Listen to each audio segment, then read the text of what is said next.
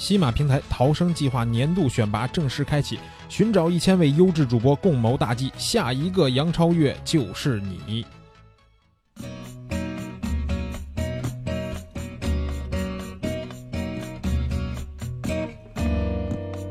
每天五分钟听段子学摄影，大家好，我是老衲，欢迎收听摄影刀逼刀。这又是周五了，咱们跟上一个周五一样，来听听别人讲故事啊。这一期节目让谁来讲呢？江一燕。江一燕是谁？大家可能对她认知都是一个演员，对吧？她曾经是第三十二届香港电影金像奖最佳女配角的提名，然后也是第十六届华鼎奖最佳女配角的得奖者。她演的电影像《四大名捕》《南京南京》，还有《消失的子弹》，啊，我都喜欢看。还有一个电视剧，很多人都看过的《我们无处安放的青春》，里边她演的周萌，对吧？刻画的形象非常的好。那这些呢，都是大家对于他这个演员的身份的一个认知。但是大家可能不知道的是，江一燕也喜欢拍照啊，也喜欢玩摄影。有人管他叫摄影师，但是他自己呢，说自己是一个摄影的初学者，或者是说还在学习状态这样的吧。但是其实他也获得过一个摄影方面的奖项，就是美国国家地理全球摄影大赛中国赛区的华夏典藏奖。那我有一次在他的一个线下影展的现场呢，对他进行了一些采访。那下面呢，咱们就来听一听江一燕说说她的这个摄影故事。然后我觉得今天的影展我也看了，然后书里面有很多作品嘛，我就发现一个问题啊，在摄影的层面来说，您的作品呢非常的多元化，对吧？有这种你说一个问题，我还以为你要批评我呢。呃，就是我发现有人文方面的作品，嗯，有很多风光方面的作品，包括在非洲有很多生态方面的作品，嗯，对吧？其实。在影展上，我们看到是这样。其实，在书里面还有更多的生活中一些随意的呃，想拍摄的一些东西，记录心情的东西，对吧？嗯嗯。拍摄这么多、这么多种多样的这种题材，有没有哪一种是说您真的是自己想去拍摄、最喜欢的一种主题呢？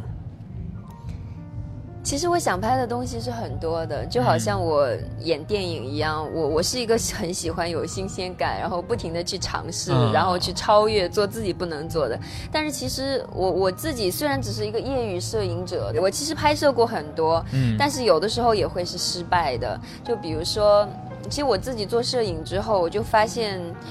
它其实真的不是一个简单的事情。嗯嗯，比如说我那个时候去拍过，好像拍一个很老的一个理发店啊，然后那个就是当地人，他也他也不懂我在干什么，然后我也听不懂他的话，然后他就追出来骂我。然后我也有拍过一些人文，对，当时有在国外的时候啊，拍完之后他们就非常的不高兴。嗯，所以其实做摄影师不是那么容易的，可能会被追着啊，然后会怎么样？所以你是需要通过，有的时候不仅仅是。是照相而已，你还需要有一些办法。后来我就想说，哎，我的包里是不是随时揣一些我的明信片啊？我拍过的东西。那有的时候我去拍别人的时候，我可以先让人家看一下。当然，有一些抓拍肯定是不经意的。所以后来我的作品里面更多的其实就是。动物啊多一些，然后人人文的话也是我山区的小朋友多一些，啊，也是避免一些像之前拍理发店出现的状况了。就是对很多摄影师其实一一样的，你真的是去做这个，一定会遇到过我这样的一个问题。然后每个人都要有自己的办法。对，像之前节目里边，其实很多咱们嘉宾也都说过，在外拍摄人文的时候遇到了各种各样的事情嘛。然后其实就是，但上一次有一个老师说说这个在有什么好的办法吗？像在南非那边，很多就是比较稍微贫困一些的地区，那儿的孩子呀，或者是说大人，他们对于摄影机是一个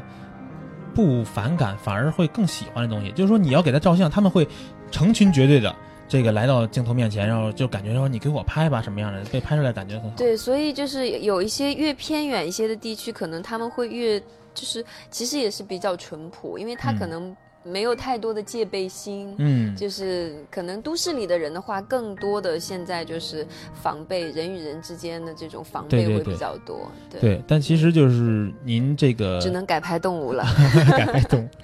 对，像之前在这个做公益的时候嘛，很多比如说在山区里边，因为前一阵我也是刚好去参加一次公益活动，嗯，然后当时给很多小孩拍照的时候，小朋友其实他们也是第一次拍照啊，但是很多小朋友都是特别的腼腆。就是又跟我刚才提到的说南非那样的环境下，其实都是比较贫困的地区嘛。但是他们就特别的不敢于面对镜头。然后我想让他冲我镜头说一些什么吧，他们又不太敢。那您在支教这么长时间，拍过很多小朋友的作品，对吧？是不是也是需要慢慢的跟他们去熟之后，然后他们能放下戒备心？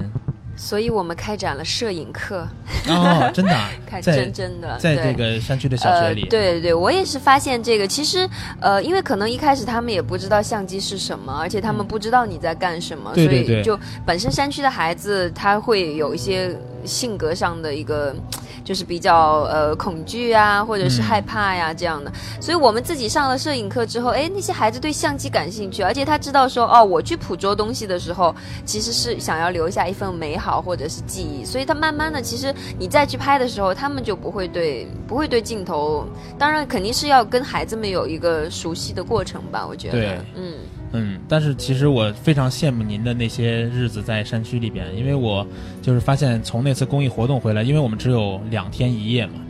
然后回来之后就开始无比的怀念那些孩子们，真的是就是看照片就开始想，然后就想再过去，觉得时间 对时间太短了，因为去到我们这次那个还做了一个，就是周末的时候就是大家兴趣小组嘛，然后我们有我是带音乐组，然后我还有两个同事，他们就是是摄影组，然后我们的相机就轮流一路上让小朋友来抓拍大家在这个这个呃呃路上的这个一些场景，就小朋友他们所有小朋友使用相机，就是有这样一个组是摄影组，那可能十个小朋友。有哇，每个孩子都抢着那个相机，然后跑到最前面去拍，就是特别特别的感兴趣。那我觉得，其实山里的孩子，